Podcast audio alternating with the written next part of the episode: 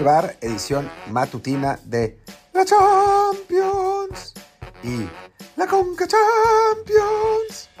Pues sí, hubo semifinales en los dos torneos continentales, uno mucho más importante que otro y obviamente estamos hablando de la Conca Champions donde Pumas llegó a la final por primera vez después de 17 años, eh, mientras que en el otro un equipo eh, ahí promedio llamado Real Madrid le ganó al Chelsea, que había sido campeón pues, de este torneito, y del otro lado el Villarreal sorprendió al Villarreal. Pero bueno, vamos a, vamos a hablar de todo esto. Yo soy Martín del Palacio y los invito a que eh, pues escuchen este podcast en las plataformas que ya conocen, en Spotify, Google Podcast, Apple Podcast, Amazon y todas las demás. Y bueno, empecemos hablando con el, torneo menos importante, obviamente la Champions, donde el Real Madrid aguantó. La verdad es que sí es muy impresionante la épica del Real Madrid, hay que, hay que reconocerlo, ¿no? O sea, el Real Madrid que perdía 3 a 0, 3 a 0 y, era un ridículo histórico, es la realidad también. O sea, el Madrid se quedó a una mala salida de Kanté eh, y, a un cambio de Pulisic de... Eh, de hacer un ridículo histórico. Y a una tajada de Courtois, ¿no? Que estuvo a punto de, eh, bueno, que, evitó el, el 4-0. Pero bueno, pues es el Madrid, ¿no? Es el, el, Madrid que ya sabemos que saca petróleo de las piedras, que tiene un ADN ganador, eh, que lo hace pues seguramente el club más grande de la historia. Y, y bueno, lo volvió, lo volvió a mostrar contra un Chelsea que la verdad es que fue muy superior. Así como el, el Paris Saint Germain había sido muy superior en su momento al Real Madrid cuando se enfrentaron, pero aún así el Madrid logró sacar el resultado gracias a su increíble fortaleza mental, pues ahora volvió a suceder, ¿no? Eh, con un Chelsea que había empezado dominando por completo el partido, que marcó muy rápidamente en esa, en esa gran definición de, de Mason Mount, eh, animado por los gritos de, de Christian Pulisic que, que, le gritaba, shoot, shoot, man, shoot, shoot, y, y, lo hizo, ¿no? Y con eso, con eso consiguió el, el, el gol del Chelsea. Después eh, anota Anota de nuevo, iba a decir Boateng, la, la costumbre, eh, iba, anota, anota de nuevo Rudiger, pone 2 a 0, pone a temblar el, el, al Madrid y bueno, finalmente le anulan, le anulan un gol al, al, Chelsea, Marcos Alonso, bien anulado, porque por, por, más que en Twitter la desinformación es muy loca, ¿no? Y por más que de pronto aparecía, apareció un pantallazo diciendo que el reglamento eh, no había, había cambiado para que no fuera así, eso es mentira. El reglamento sí cambió, pero el reglamento simplemente eh, confirmó lo que, lo que pasaba en, en, esas jugadas, que es que una mano antes de un gol, de un gol por parte del propio jugador que mete el gol, cuenta y se anula. Es decir, si tú como jugador metiste mano, aunque sea accidental, aunque la tengas pegada, aunque venga de un rebote, y la metes, vale el gol. Si mandas un pase al compañero y el compañero define, entonces eh, sí vale el gol, ¿no? Eh, es, un poco, es un poco confuso y yo, ah, incluso en esta explicación, me, he estado confundiendo. Mano sobre gol del delantero que anota, no vale, no vale el gol.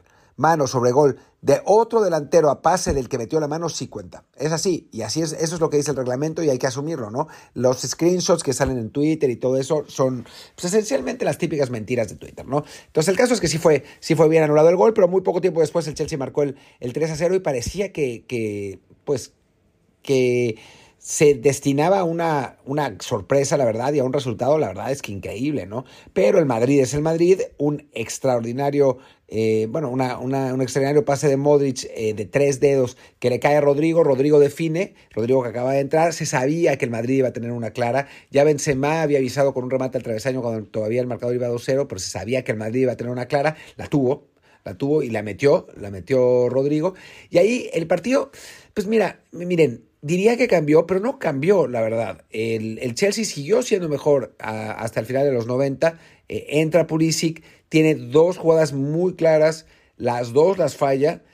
Y a partir del inicio del tiempo extra sí cambia el partido y el Madrid se vuelve superior, eh, se aprovecha de un mejor fondo físico, de mejores cambios y mete el 3 a 2, quien más si no Benzema, y después de ese 3 a 2 ahí se acabó el partido. El Chelsea, pese a que necesitaba solamente un gol, nunca logró realmente inquietar al, al, Madrid como uno podría haber pensado. Creo que ese tercer gol, ese segundo gol, perdón, le, pues le quitó el, el viento a sus velas y, terminó con, con, sus aspiraciones, ¿no? Un, resultado, en cierto modo, pues injusto y merecido porque el equipo que más había hecho por conseguir el triunfo eh, fue el Chelsea. Muchas veces hay gente que me dice, no, pero es que justo es que gane el que meta los goles. No, hablamos del trámite del partido, hablamos de, quién, de quién mereció ganar por lo que se vio en la cancha. Después el resultado es otra cosa, ¿no?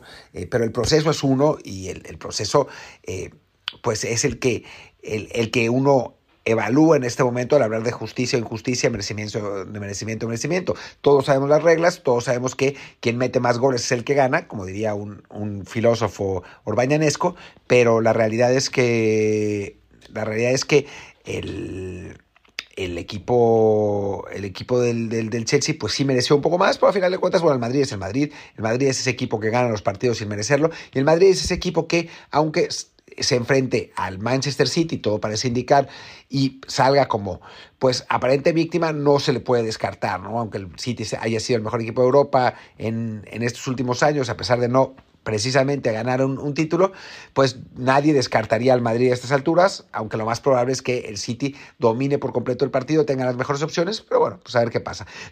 Del otro lado, el Villarreal planteó un partido muy sólido, en defensa, aguantando y frustrando al Bayern Múnich, que es un equipo mucho más poderoso, sin permitirle realmente eh, generar ocasiones claras de gol, que eso también eh, sí hay que decirlo, ¿no? O sea, cuando hablamos de merecimiento o no merecimiento, el Chelsea generó 800 claras contra el Madrid y Courtois salvó la, mayoría, otras las fallaron sus delanteros. El, eh, al contrario, el Bayern no generó muy claras contra, contra el Villarreal. En el primer tiempo tuvo una, nada más. En el segundo cae el gol de Lewandowski.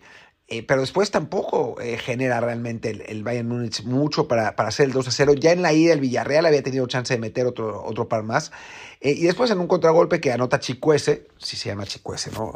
Sí, es, es, es, un nombre, un nombre complicado. El de ese, ah, ya me hice bolas. Sí, se llama Chicuese, Chucuese. Eh, anota Chucuese un, un, muy buen contragolpe entre, entre Parejo, Lo Celso y, y, Moreno. Y bueno, termina, termina así pues las posibilidades del Bayern Múnich. Un triunfo merecido del Villarreal dentro de sus limitaciones y dentro de su planteamiento defensivo, que bueno, pues se vale, se vale jugar así. Además, no, no es que haya sido 6-6-0 como el Atlético de Madrid.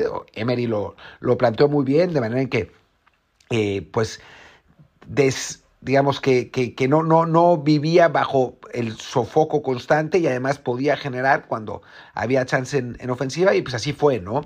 Eh, gana el Villarreal, ahora enfrentará en la otra semifinal al Liverpool con 95% de certeza, en un partido en el que Liverpool saldrá favorito, pero bueno, pues quién sabe, ¿no? O sea, el Villarreal siempre, siempre tendrá una, una chance de, de sacarlo, así como pues ya eliminó a prácticamente todo el mundo, ¿no? O sea, le ha ganado a quien se ha enfrentado, ha salido pues como, como víctima, o sea, enfrentó al Arsenal, al United, al Atalanta, a la Juve y al Bayern en, distintas instancias, ¿no? Y en todas parecía que iba como víctima y finalmente ganó, ¿no? O sea, así que, que bueno, pues no se puede descartar al Villarreal. ¿Cómo no se podía descartar a los Pumas en la Conca Champions?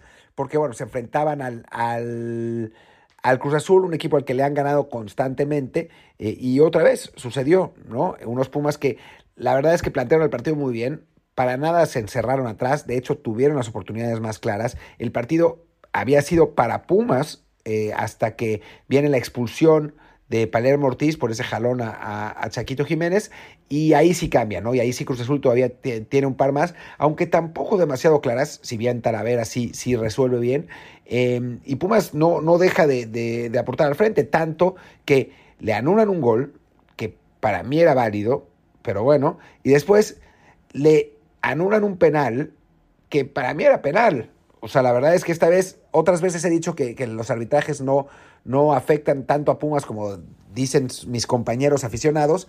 En este caso sí creo que el arbitraje eh, afectó a los universitarios y aún así, aún así, Pumas logra sacar un gran resultado y avanza a su primera final continental en 17 años. Ahora, ¿Sale Pumas como víctima contra cualquiera que sea el MLS? Pues la verdad es que sí. O sea, el favorito es el equipo de la MLS, por presupuesto, realmente, por presupuesto y por planteros. Es que recordemos que este plantel de Pumas está formado por brasileños de cuarta división, Dineno, Talavera y jugadores que fueron descartados de otros equipos, ¿no? O sea, no me digan que el Palermo Ortiz o Galindo son jugadores que, que hayan sido eh, pues relevantes en, en, en, la, en, su historia, ¿no? El, el, Chispa Velarde que vuelve después de muchos años, ya como, como descarte, eh, algunos canteranos como Mozo, que pues no, no se ha ido todavía, Rubalcaba, que tiene muy buena pinta, pero bueno, pues es su, su primer año, eh, Omar Islas, que apenas, apenas surge, o sea, es un equipo hecho de retazos, lo que ha hecho Lilini con los Pumas desde que llegó es impresionante y ahora salen como víctimas. Y hay que decirlo, ¿no? O sea, me decían mucho en Twitter de,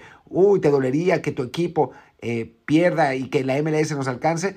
Pues a ver, no está padre. ¿no? La verdad es que no está padre que, que si alguna vez se rompe la jerarquía de la, de la Liga MX, pues sea esta vez, ¿no? Dicho esto, si Pumas con este equipo de retazos, de brasileños de cuarta división, de sobras de otros planteles, le gana al equipo que sea de la MLS, es francamente porque la MLS no nos va a alcanzar jamás y es un ridículo absoluto de esa liga. Es así, ¿no? O sea, Pumas es probablemente el peor equipo en cuanto a plantel que, que llega a la final de la Conca Champions en un buen rato de parte de la Liga MX. Y si le gana al glorioso equipo del MLS que va a llegar, que es un equipo que, que habrá llegado con, con, con, los merecimientos y como favorito y, y, ya sin el pretexto del calendario, si le gana a ese equipo de la MLS, entonces es un ridículo histórico de la MLS y algo para, para, para que metan la cabeza en la tierra y no la saquen jamás. Pero bueno, pues ya hablamos de los dos torneos. Hoy se, juegan las, otras dos semifinales de, de, la Champions y la semifinal extra de la Conca Champions. Vamos a ver que, quiénes, quiénes son el Atlético contra, contra el Liverpool, un partido en el que, pues la verdad va a estar divertido dentro de una manera medio masoquista, el Atlético contra el City, con el City pues dominando por completo la, pelota y el Atlético esperando atrás a ver si puede agarrar un contragolpe. No juega Héctor Herrera, que sigue lesionado lamentablemente. En el otro partido, ese sí parece de trámite entre Liverpool que, que recibirá en Anfield a un, a un Benfica que ya perdió 3-1 de local. Y después en el partido de la, eh, en la otra semifinal de la Conca Champions, juegan ya no me acuerdo, el Sounders contra alguien, en un partido pues, que el rival realmente no, no nos interesa.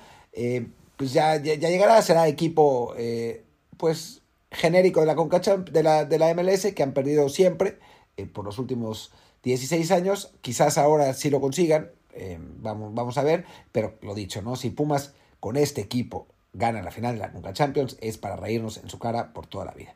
Y bueno, por lo pronto los dejo. Yo soy Martín del Palacio. Mi Twitter es arroba martín de ELP y el del podcast es desde el bar. Muchas gracias y nos vemos mañana seguramente con capítulo entero sobre pues la final de la Conca Champions, la final de la Champions y lo que se acumule esta semana. Gracias y chao.